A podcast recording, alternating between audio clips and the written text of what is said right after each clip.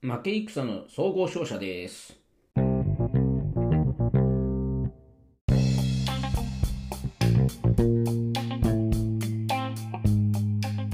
えーとですね、昨日これ撮ろうと思ったんですけど、えー、2度子供がですね、入ってきて、あのやり直しになってですね、しかもそうですね、15分ぐらい話した後ですかね、子供が来ましてね、入っちゃダメだよみたいなこと言って言いながらね、次を取ったんですけどね、えー10分ぐらい話したらまた来ましてですね、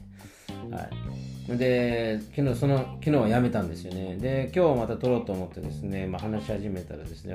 また2回、あ下の子がね、入ってきましてですね、まあ、中断してですこれ5回目のトライになりますね。えー、まあ、取れればいいなと思ってますという感じです。でいろいろとね、あの、えー、面接のね、あの激震ぶりをね、こう話したりしてるんですけど、え先週のね、金曜日、あのーまずね、あのーまあ確かに、毎回転職のために、ね、100社ぐらい応募するっていうのはよくあることなんですけど、まあ、100社以上ですね、まあ、200社近くぐらいですね、えーだだっとこうね、えー応募することあるんですけど、まああのー例えば100社ね、応募して1個もね、あの面接が入んないっていう負け方はあまりしないんですよ。一応その中でもですね、まあそうですね、20社ぐらい、まあ、例えば100受けたら、100応募したら、まあ、10社はね、面接はあります、大体。で、そこの後で、まああの、まあそうですね、ハイアリングマネージャーの、ね、合わなかったりとかね、まあうまい、すごく自分納得いくような話ができたけれども、結果はダメだったとかね、えーそういうことはね、よくありますね。で、まあ、あの自分がよく話せてね、えー面接ってね、あの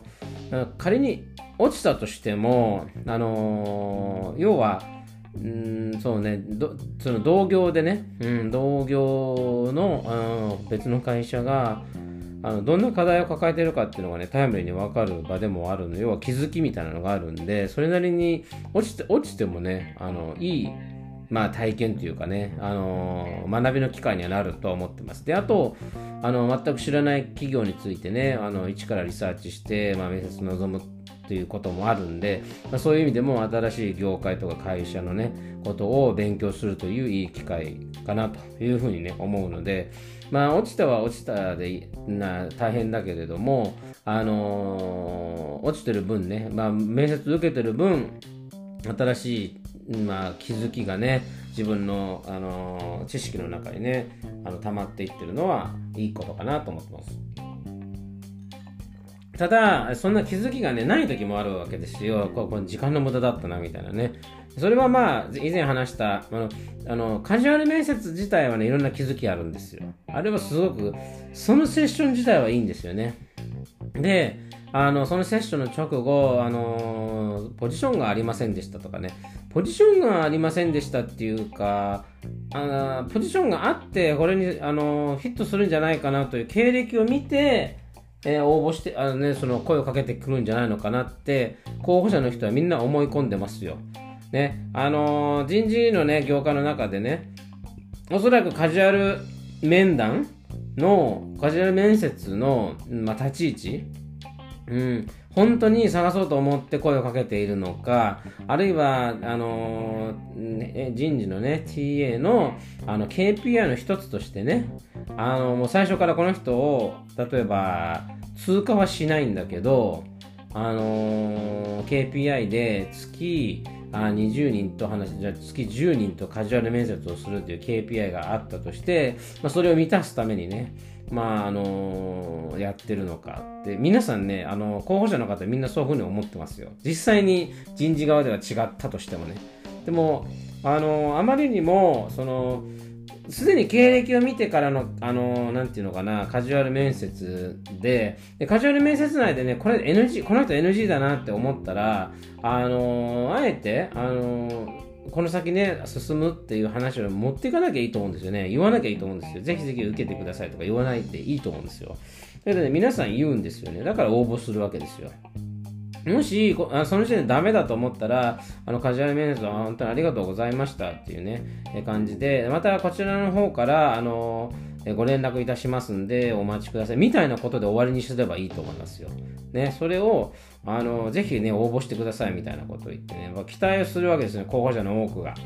うん、それであの翌日にね、ま、あのそんなに検討してないでしょ翌日ならと思ったりするんだけどもあの要はそれだ、そんなに早く結果が出るんだって最初から分かってたんじゃないってやっぱもうね10回ぐらいねそういう目に遭えばね皆さん思いますよ。うん、でまあほとんど多分多くのねカジュアル面接を受けた受けてあのー、まあその後のね書類選考で落ちましたっていう経験を、えー、10回以上してる人は皆さんねあの、これ KPI だ一部利用されたなって思っちゃったりしてるんで、うんあのー、あんまり印象が良くないですよというところですね。はい、で先週の金曜日はですねそういうカジュアルじゃなくて、えー、と今まであのうんリクルーターからね毎回転職のたびにそこの企業のオー,、まあ、オープニングの案件をもらうわけなんですよね。それで、その都度私応募してたんですけど、実は面接まで行ったことはなかったんですよ。それは本当に書類選考でダメだったのか、あるいは応募するとか言っているんだけど、まあ、フィードバックがね、外資系のリクルーターの場合ないので、実際に応募したのかしてないのかっていうのが分かんないこと多いんですよね。だから実際に応募してないで、えー、通過がなかったのかとかね、まあ、そういうふうにちょっと分からないことはあるんですが、まあ、今回はね、あのー、実際にその企業の採用ページに入って見つけたとオープニングについてね、こう応募したわけなんですよね。うん。で、あの、普通だったらね、営業とアカウントマネージャーとか例えばあったまあ、これオーソドックスですよね。えー、アカウントマネージャーっていうのは、まあ、営業のことですけれども、えー、それから、例えばあ、ビジネスデベロップメントマネージャー、あるいはマーケティングの、うん、そうですね、トレードマーケ、まあ、マーケティングのマネージャーとか、あとブランドコミュニケーションホネララとかね、書いてあるマーケティングね、えー、そんなことがいろいろとあると思うんですけど、基本的に企業をね、まあ、じゃあスタートアップで始めると営業でまず売り上げがある一定程度ね、えー、取れたらこのマーケティングの人を雇ってっていう順番があると思うんですよね。うん、でその中で、えー、まああの私が実は応募したのがですね主に、えーまあ、チャンネルのマーケティングのマネージャーみたいな感じのあまあ、案件だったんですよね。で、このオムニチャンネルっていうものを、ここなんていうのかな、えー、そういうところにこう特化したあ案件を出している企業さんってね、あのまあ、まあ、多くはないんですよ。つまり、その、普通の、えっと、そんなにバジェットもなく、えー、ヘッドカウントをね、抑えているような企業だと、まずこういう特別なね、あのー、なんていうのかな、ポジションってあんまりないかなと思いますね。まあ、むしろや、やってはいるけど、あの、既存のマーケティングのマネージャーなりが、そういうオムニのね、えー、チャンネルのマネージャーを兼任してやって、業務の一部としてやってるってところが多いと思うんですよ。でもこれをね、これに特化した1人を採用するっていうのは、まあ、セールス、まあ、営業としてもマーケティングとしてもある、もう最低限必要な部分、まあ、舞台っていうのがすでに揃っていてっていう前提のもとで、まあ、あると思うんですね。まあ、次に、えー、やるとしたらどこだろうっていうところで、あまあ、主にじゃないかなってなるのが普通だと思います。で、最初に主に、主にチャンネルってしてる、あんま中小企業とか、まあ、あのだ、グローバルでは大企業だけども、日本では、あの、例えば中小企業の、ね、あの100人以下の企業だったら、なかなかあまりないかなと思います。で、私今回も応募したのは、その企業だからじゃなくて、えー、そのポジションに惹かれたからなんですよね。えー、面接が始まるとね、ここも、あの、なんていうのかな、その面接がいいか悪いかっていうのは、えっと、出だしで決まる。出だしの相手の感じで完全に決まりますね。私はね。まあまあ、まあ、他の人はどうなのかわからないですけど、あの、面接って、その、始まった時とか、その面接官見た時に、まあ、ちょっとやばそうだなっていう印象を受けた時ってうまくいかないと思いますもう思いますよね。で、むしろ向こうの人がすごく笑顔で最初からね、あの、まあすごく笑顔、すごいこっちリスペクトしてる感じ、だからすごくこの丁寧でね、あの、えっと、上から目線でもなく、むしろこちらを立ててくれてるようなね、えー、喋り方をされる、すごく丁寧な、あの、相手で、ですごくあの、笑顔とかがね、えー、ふんだんにあり、っていうような感じ。うん。で、えーまあ、そういう例えばね、まあ、人事なり、まあ、ハイアリングマネージャーがいたとしたらあの仮に落ちたとしてもこの面接自体は、まあ、楽しいひとときになるだろうっていう予感がするわけですよね。で一方でその真逆、えー、まあまあ、ニコリともしない目線も合わせないあのー、だ例えばあと面接のその質問もあのー、て言うのかなえー、高度なものじゃなくてただ単にこうなんか尋問してるみたいなね感じ。要は疑いをか疑いをかけてきているようなね。うん。あのー、圧迫面接するような時っていうのは、えー、あ絶対あの、まあ、落ちるその時点で落ちるだろうなっていうのが一つ。落ちると分かっててこのまま続けていいものかっていうね気持ちがそこの場で芽生えてえー、それでもねそのあの嫌な気持ちのまま30分から1時間ここの人と話さなきゃいけないっていうねなんか嫌な1時間ですね。まあ30分ですね。そういうのが来るんじゃないかっていう予感がもう最初の出だしでわかるわけですね。であのー、て言うのかな。先週の金曜日はあのそれの今の後者の部分でえー、まあ、ディレクターの方でしたね、マーケティングのね。うん、で、実は私は、あの、その、企業の採用ページから応募したんですけども、そこにもね、ジョブジョブディスクリプションがね、あの、 bullet でいうと2つしか書いてないんですよ、この役割として。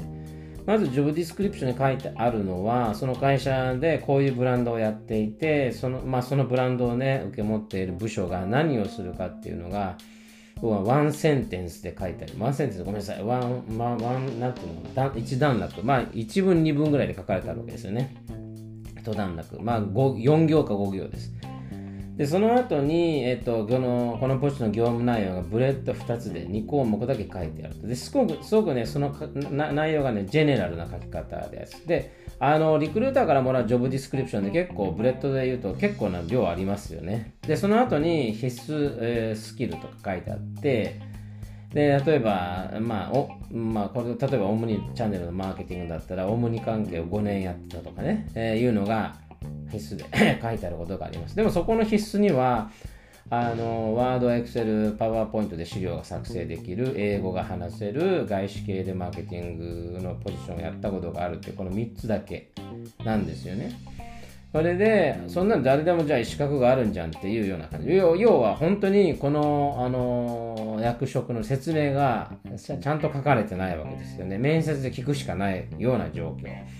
で入った時にこの方はまあまあその自己紹介の中で自分の名前だけは言うけどもさいきなりね、まあ、多くの面接官というかハイアリングマネージャーまずとりあえず自己紹介してくださいって言いますけどあのー、あのとりあえずって言うんだったら聞く必要ないと思うんですよね。あれなんでやるのかなって思うんですよね。だってあのー、て言うのかな。企業さんは面接の候補者に対してそもそもですけどリサーチしてきてますよねっていうのは手で来るんですよ。ね、で候補者ももうそこレジュメ全部出してるから分かってますよねっていう体で参加するんですよ。正直。ね。あのー、なんでそこに書いてあるの？に2回も説明しなきゃいけないですか？ってなるわけですよね。うん、であのそこを読んだ上で、えー、私なんかだとそのその自分の、ね、レジュメにはかなり詳しく書いてあるわけですよね。だから、えー、候補にここに書いてありましたけど、具体的にどういうことやったのかだけ教えてもらえますか、これこれ文章読んだだけでちょっといまいちそのイメージが湧かなかったものでって言うんだったらわかるんですけど、ね、とりあえず自己紹介してくださいって、まあ本当に1分以内で終わるように手短に話すときに、はい、ありがとうございますって言ってますけど、何？ほとんど聞いてないでしょとか、いや、なんか、とりあえず生みたいな、その、その、その感じですよねっていうのがすごくある。あれ、時間の無駄なんでやめた方がいいと思います。印象も良くないですし、あ受ける側からするとね、聞いてない、その、えー、よよくある面接で聞かなきゃいけないことを聞いてんだなというところ。でもう一つはですねあの自己紹介を企業様もした方がいいと思いますよ最初にね。あのいろいろと聞くのであれば自分が自分の正体自分が何者であるかこのねあの役職がどういうものであるかっていうのを説明した方がいいと思うんですよね。あのまずそういう説明なしにどうせあのちゃんと内容を見て分かってきてるんでしょっていう体で来るのってすごくあのねなんて勘違いだと思います。あのそれだそれを言うんだったら私たちも同じこと言っていいと思うんですよね。面接ねあのしてほしいと思って応募したけれどもあの興味がなければねあの面接セットアップしなくていいわけなわけですから書類選考で落とせばいいわけですからねですごい出せるだけの情報をレジュメに書いてあってまああの職務経歴書に書いてあってそれで面接にはところまで来たんだったらあのとりあえずその自己紹介する部分はもう見てますよねっていうところね。それからあとあの何て言うかな。うんまあ退職理由もね、あのー、事前に聞いてないんだったら分かるんですよ。でもね、ここはね、事前に聞いてるんですよね。だからそれで事前に答えてるのにもかかわらず、また聞くんですよね。うん、だからそれがね、ちょっと、まあ、あの2度手間、3度手間だなっていうところがあります。で、今回の人はね、私が、あの、まあ、あの、ね、その、そのなんだ、あの、ウェブサイトですよね、キャリアさんの採用ページからあの自社自社ウェブサイトの採用ページから応募したんだけれども、えー、まずはねあのうちはこれ何その要は外注でねリクルーターにこうあの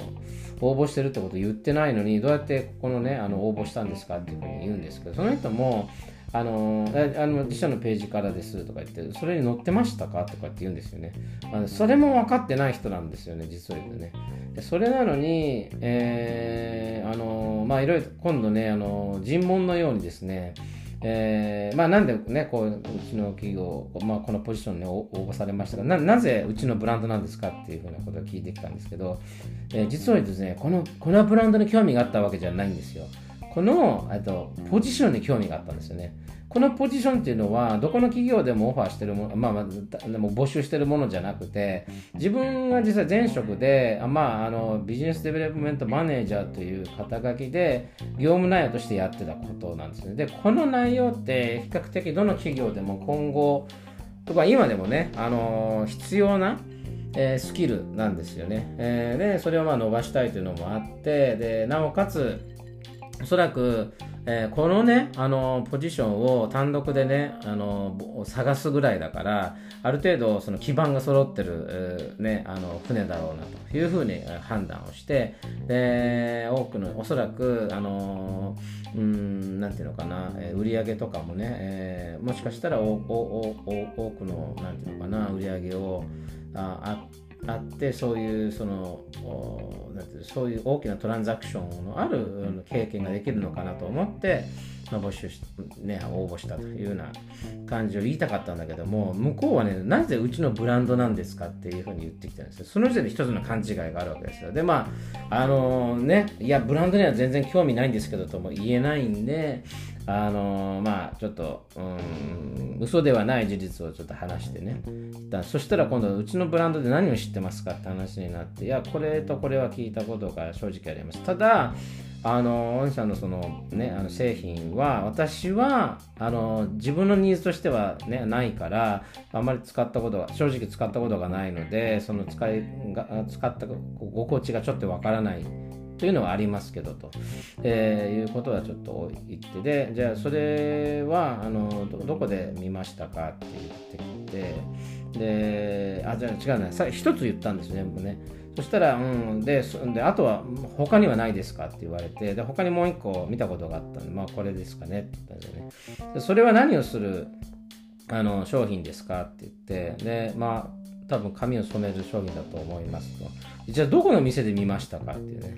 なんかすごくね、あのー、尋問みたいな感じ。うん。それで私はこうこうこういう理由でね、もうあの応募しましたというふうに言ったら、あのー、これはね、新設の、あのー、ね、ポジションなんで、えー、そのね、期待してることが、あの、多分、これでは満たせないと思いますっていうことで、すごくね、あの断念させようというようなね、あのやる気をそぐようなことをどんどんどんどん言ってくるわけですね次から次へと。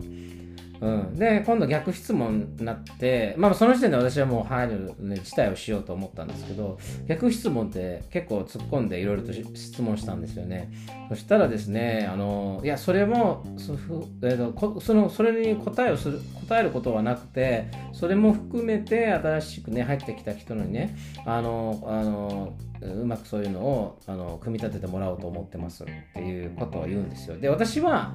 あの現段階であのそういうね、あのまあ、ストラテジーがないのは分かりますよ担当者がいないわけですからただそういう人を雇うね、えー、側としてそれをそのマネージする側としてある程度のそのビジョンがあるわけですよねそのそのポジションを持つことを持って何を成し遂げようというふうに、えー、思うところが多分あるはずなんですよね。え、それは実際に会社としてではなく、まあ、その人個人の意見としてもいいわけですよ。それを聞きたいんだけども、あの、答えないんですよね。だから答えないっていうことは、あの、ないんですよ。答えが。自分の意見がないんですよ。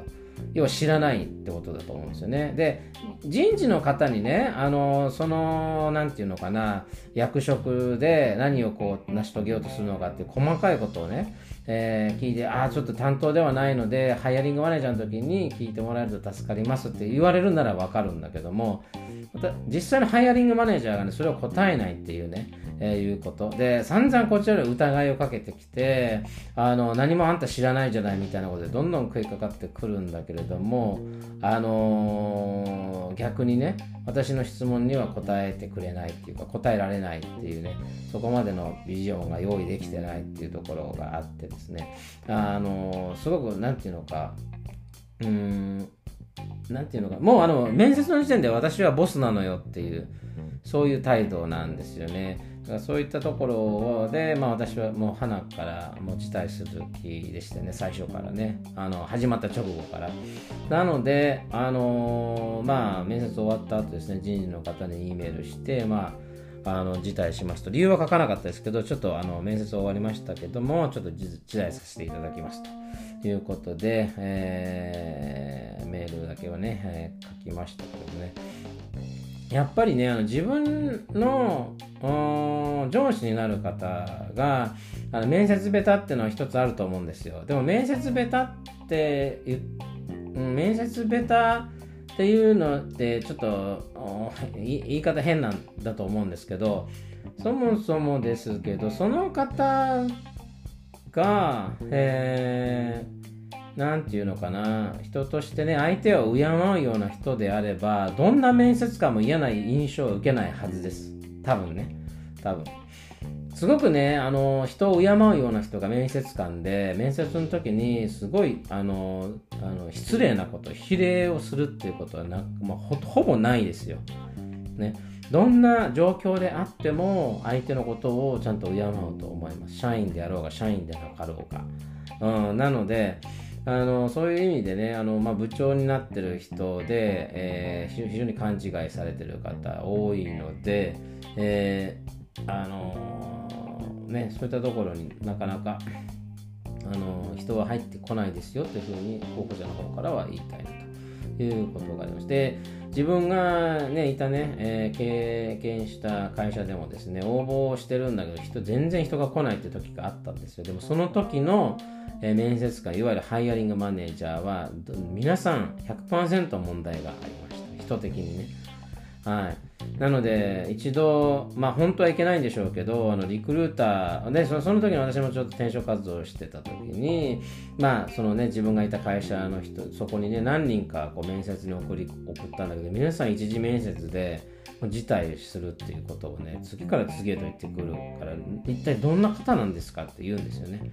であのー、なんかえっと、リクルーターの方がね、ハイアリングマネージャー知らないってことはよくありますよ。えー、話したのは人事の人でとか言ってね、言ってね、実際に話されるハイアリングマネージャーのことは知らないってことは往々にしてあるんですけど、で、あの、実際、あの、まあ、こうこうこういう問題がある人で、社内でも結構、ちょっとあの問題があるのでだからなかなか新しい人が来てもすぐ辞めちゃうような気がしますっていうこと。そんな時ってやっぱり外から来る人もう分かるんですよね初めて話すんだけどこの人はなんかおかしい何かがあるっていうねうんなので、あのー、もし人事の方で、あのー、なかなかね募集してるところに人が来ないっていう状況がある時はまずその担当のハイアリングマネージャーは疑った方がいいと思います。まあもしね、給料が相当低くないのであればの話ですけどね。で相当、あのー、給料が、マーケティングのポジションで給料が低いって場合、うん、なかなか来ないと思います結構ね、マーケティングって給料高く設定してる企業が多い中で、給料が低いと、やっぱりなかなか低く、まあ、行こうとは思わないですからね。うん。まあ、ということでですね、あのー、まあ、あの、失礼だったかどうかっていうよりも、うん、勘違いしている。人とのね、面接に疲れましたという話でした。それではまた。